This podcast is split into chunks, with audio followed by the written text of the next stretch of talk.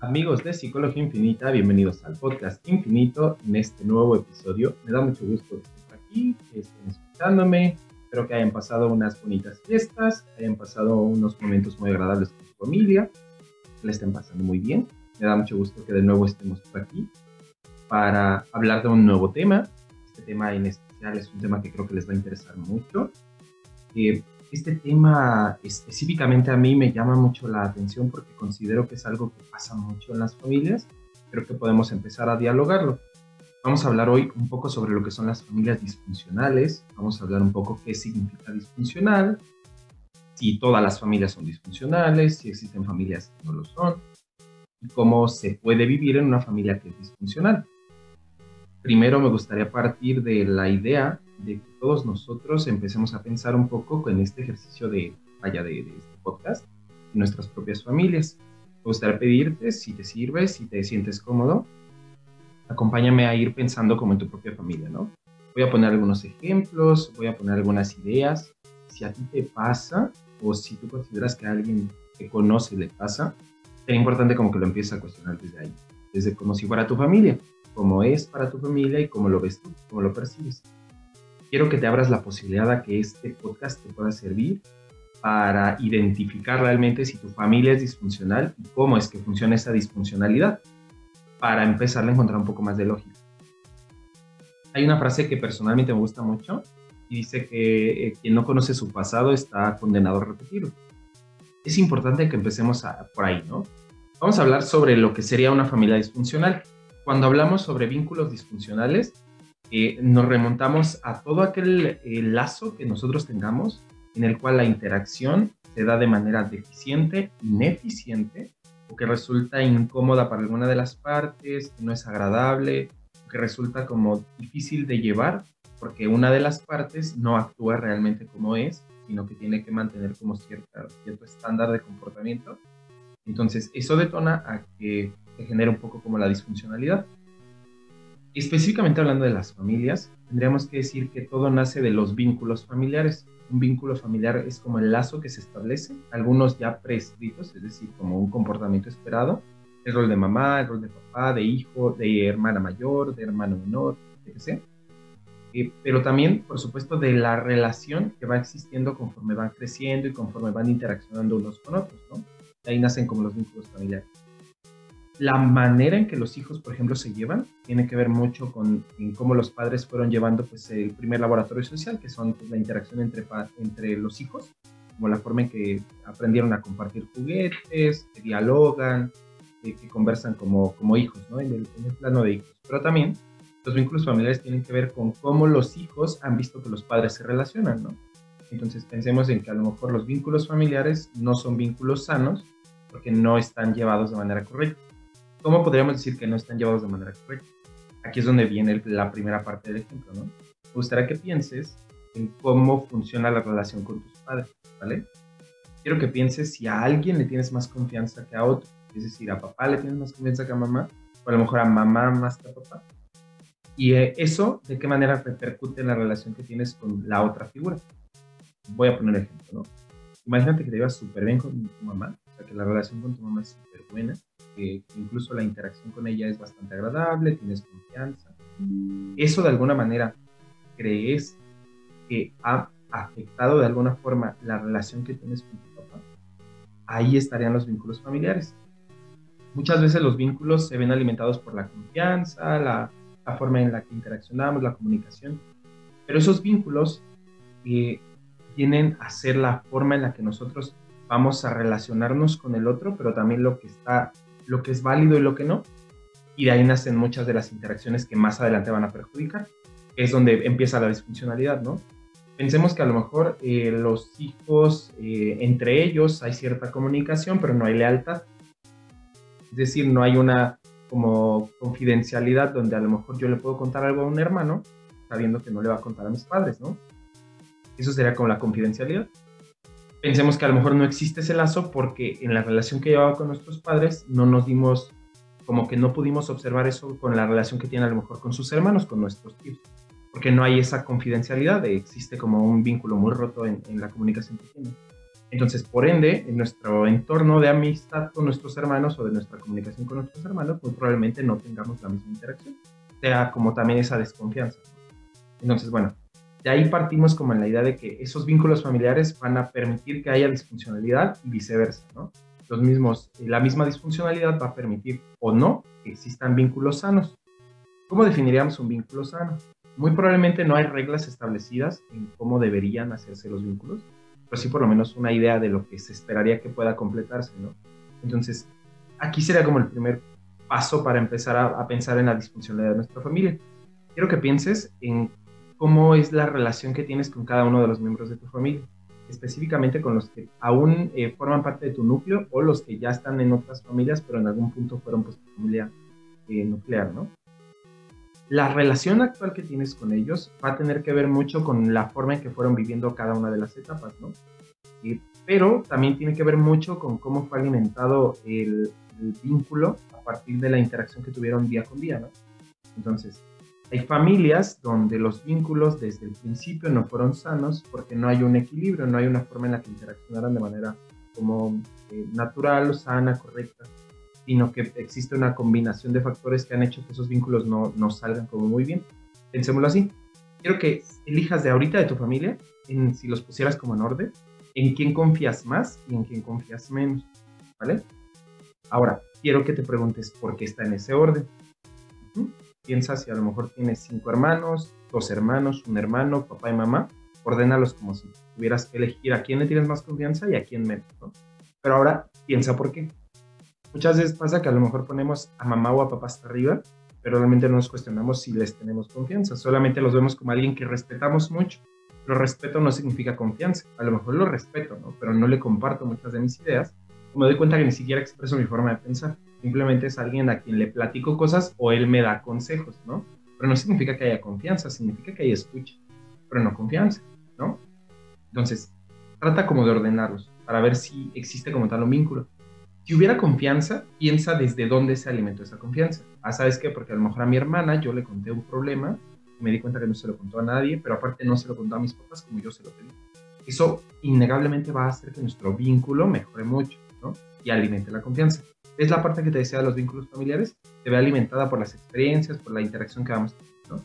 Ahora bien, esos vínculos van a producir disfuncionalidad o no la van a producir, ¿no? Pensemos en una familia perfecta, es decir, tendríamos que empezar a cuestionarnos si realmente pudiera existir una familia perfecta, es decir, una familia no disfuncional. Desde la perspectiva que nosotros tenemos desde acá de, de Psicología Infinita, podemos decir que no existe la no disfuncionalidad todos en alguna medida mayor o menor somos disfuncionales, ¿no? Eh, existe cierta disfuncionalidad siempre en las familias porque en repetidas ocasiones hay algo que falla en la forma en que interaccionamos con el otro. Y por ende, no podríamos decir que existe una familia perfecta. Existen familias que actúan perfecto, pero no necesariamente que sean perfectas. ¿no?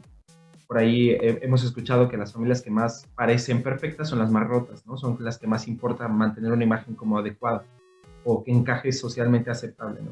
Pero bueno, entonces tendremos que quitarnos primero ese concepto. No existe la perfección y no existen las familias no disfuncionales.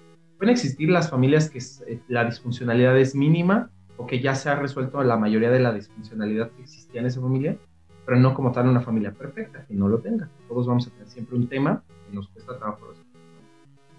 ¿Cómo podemos saber que una familia es disfuncional o no? Muchas veces la interacción que existe entre los miembros de esa familia dice mucho de la forma en que la disfuncionalidad les ha hecho notar que es normal llevarse de esa forma. ¿Recuerdas que te decía lo del ejemplo de la confianza? Ahora, cambiemos confianza por comunicación. Quiero que pienses si ahorita te pasara algo respecto a algún tema que puede ser considerado tabú, que después lo vamos a abordar, un tema tabú tendría que ser un tema que socialmente es eh, mal visto o que se tiene una idea muy establecida de lo que se piensa sobre ese concepto, ¿no? Pensemos en la sexualidad, es un tema como tabú en algunas todavía culturas, en algunas eh, partes, incluso por supuesto en algunas familias. Piensan que a lo mejor si tuvieras un tema en relación a la sexualidad y realmente lo puedes comunicar en tu familia o tienes que elegir a quién comunicárselo y cómo decírselo para que no suene como para que no te regañen o para que no suene vulgar como nos han hecho sentir que el sexo debe ser o la sexualidad, ¿no? ese punto sería la parte de la comunicación. A lo mejor mm, platican mucho, platican de su día, de su, de, su interacción como, como personas, pero no profundizan realmente la comunicación. Es decir, han escuchado esta parte de hablar para hablar y no hablar para entender o escuchar para comprender. Como en este sentido de hablar siempre de cosas generales, generalidades de la vida, pero nunca de algo específico. Entonces, ¿cómo, cómo saber esto? Por ejemplo, a la hora de hablar un tema tabú, tienes como una persona con la que puedes hablar el tema sin que te sientas juzgado o puedes hablarlo abiertamente en la familia, ¿no? Piensa si existe como es. Si no, pues sería a lo mejor un indicador para poder decir que puede existir cierta disfuncionalidad ahí. Entonces, bueno.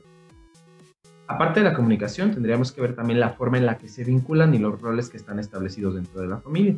Hay familias donde la dinámica está tan normalizada que no nos hemos dado cuenta que es disfuncional. Pensemos en un papá que es alcohólico, que yo sé que en México casi no los hay, de que les va a costar trabajo identificarse con este ejemplo. Y si me escuchan en algún otro país, les platico, en México no tenemos casi eso, pero les voy a platicar igual. Nótese el sarcasmo en mi voz. a lo que voy es que pensemos que a lo mejor hay una figura alcohólica, que en este caso sea el padre. Puede que el alcoholismo como un síntoma esté tan normalizado que ya no se trate como un conflicto, sino se vea como parte de un esquema en el cual el papá siempre los viernes, cada 15 días, está borracho. No que sea bueno o malo, recuerden que aquí siempre quitamos el concepto de bondad y maldad, no existe como tal, sino el que es funcional o disfuncional.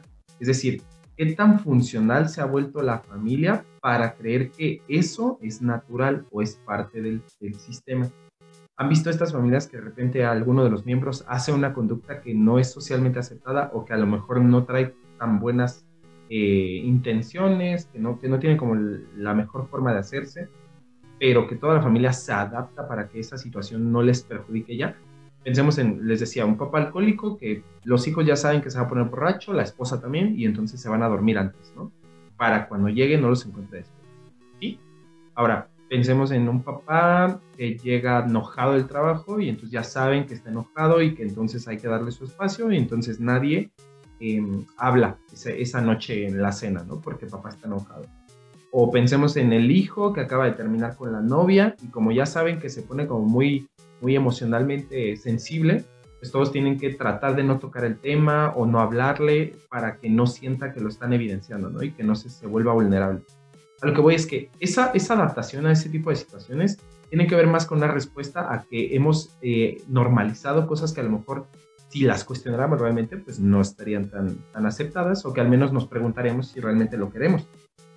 Entonces, justo en ese punto, esos, ese tipo de temas son donde podremos empezar a notar la disfuncionalidad. Les decía respecto a los roles.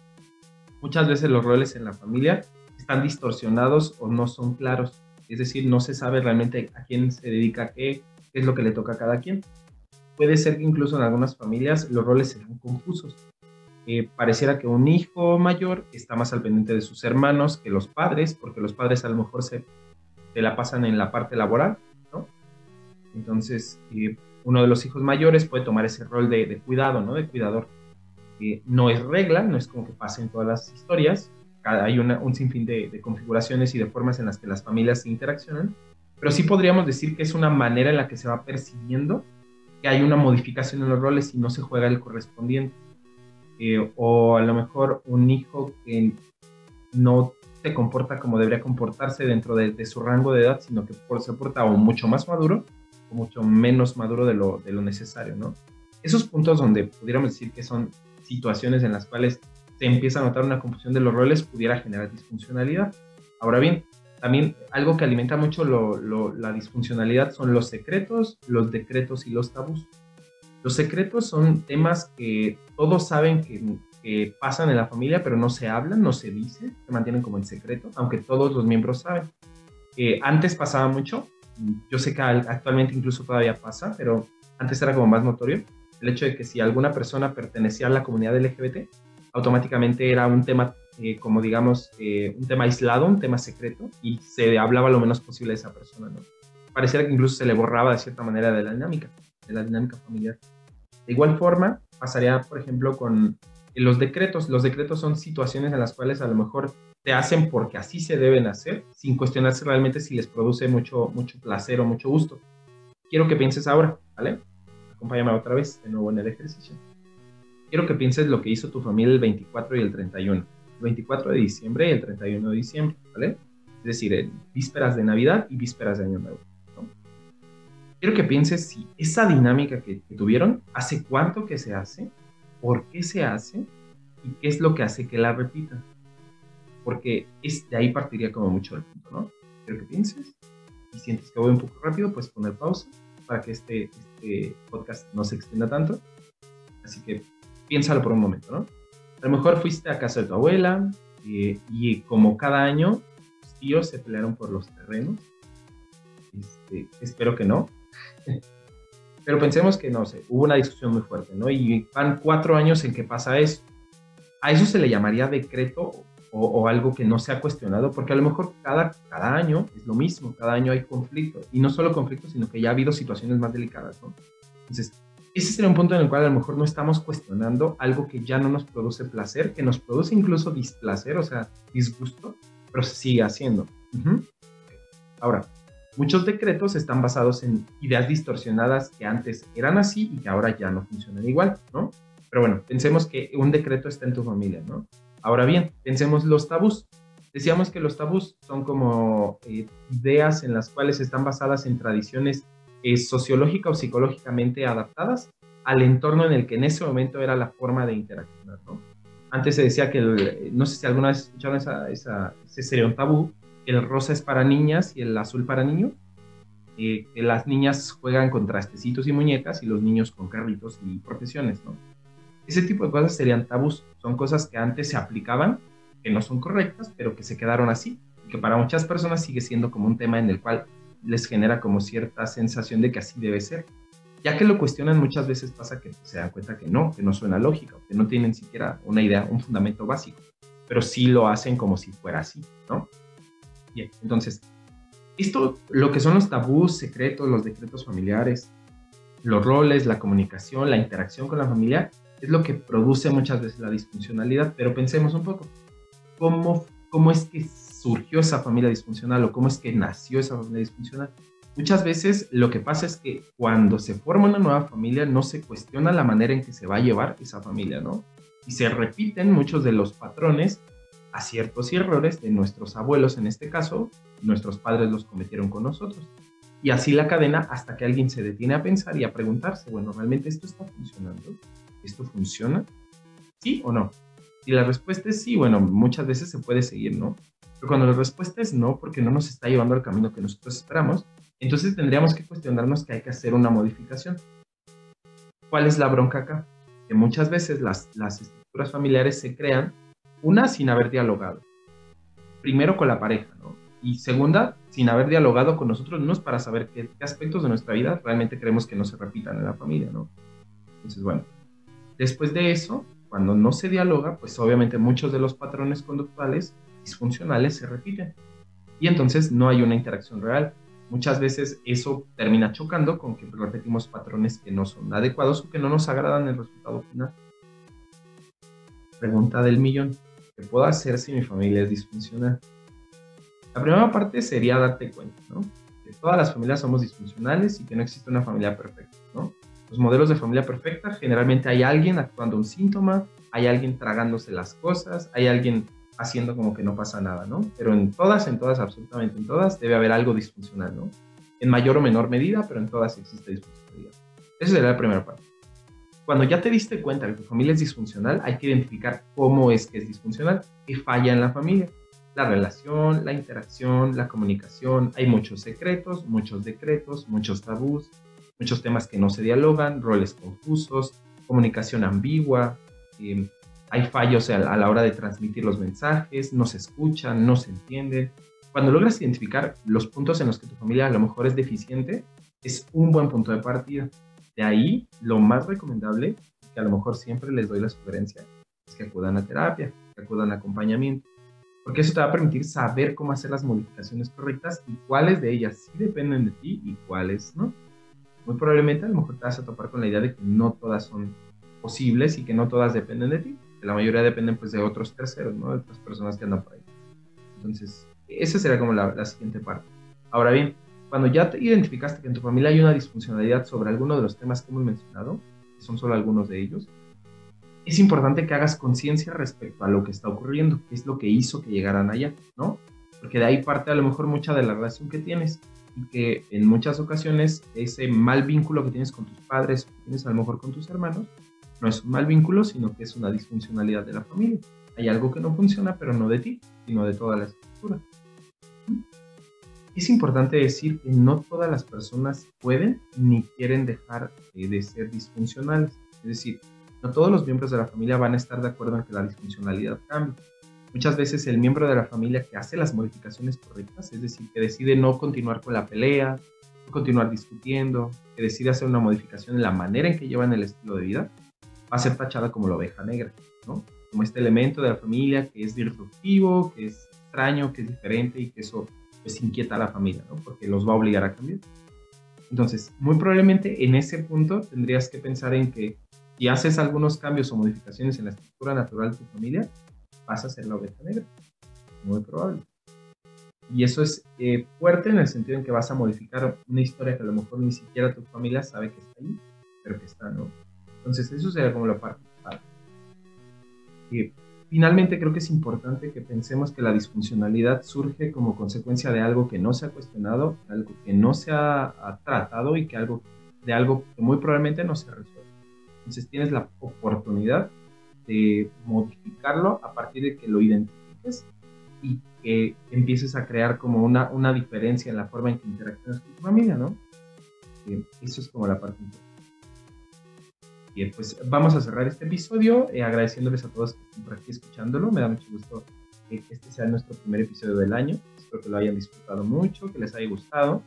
Eh, si les quedó duda sobre el tema, me gustaría invitarlos el el domingo, si lo estás escuchando justo cuando salió, este domingo, eh, vamos a grabar un live, vamos a hacer un live eh, para hablar sobre la película de Encanto, no sé si la viste, si no la has visto, para no spoilearte ese día del, en vivo, vela por favor, vamos a dialogar un poco sobre la película, ¿no? Vamos a hablar sobre la película de Encanto porque eso sería como el ejemplo de una familia disfuncional que actúa como una familia que no lo es, que actúa como una familia perfecta, ¿no? Una familia ideal, una familia que no tiene ningún tipo de problema pero realmente que si lo observas, pues tiene un montón de problemas. Pero el punto acá es, vamos a empezar a hablar sobre, sobre encanto, vamos a hablar sobre qué son las familias disfuncionales, qué hacer si tenemos una familia disfuncional y por qué no tener un poco de interacción para saber qué, qué piensan ustedes, ¿no? Ojalá que me puedan acompañar, los sigo invitando a que, a que permanezcan pues al pendiente de la página, estamos en Facebook como Psicología Infinita, en Instagram como Psic Infinita, también me pueden seguir en TikTok si alguien está interesado, eh, subimos ahorita solamente como algunos fragmentos de, las, eh, de los podcasts, de las entrevistas, eh, de por ahí los talleres que hemos estado dando. Subimos como algunos fragmentos. me encuentran como Psic Crisolivo, por ahí también me pueden encontrar. Y pues espero que lo hayan disfrutado mucho, amigos de Psicología Infinita. Fue un gusto estar con ustedes y nos vemos la próxima.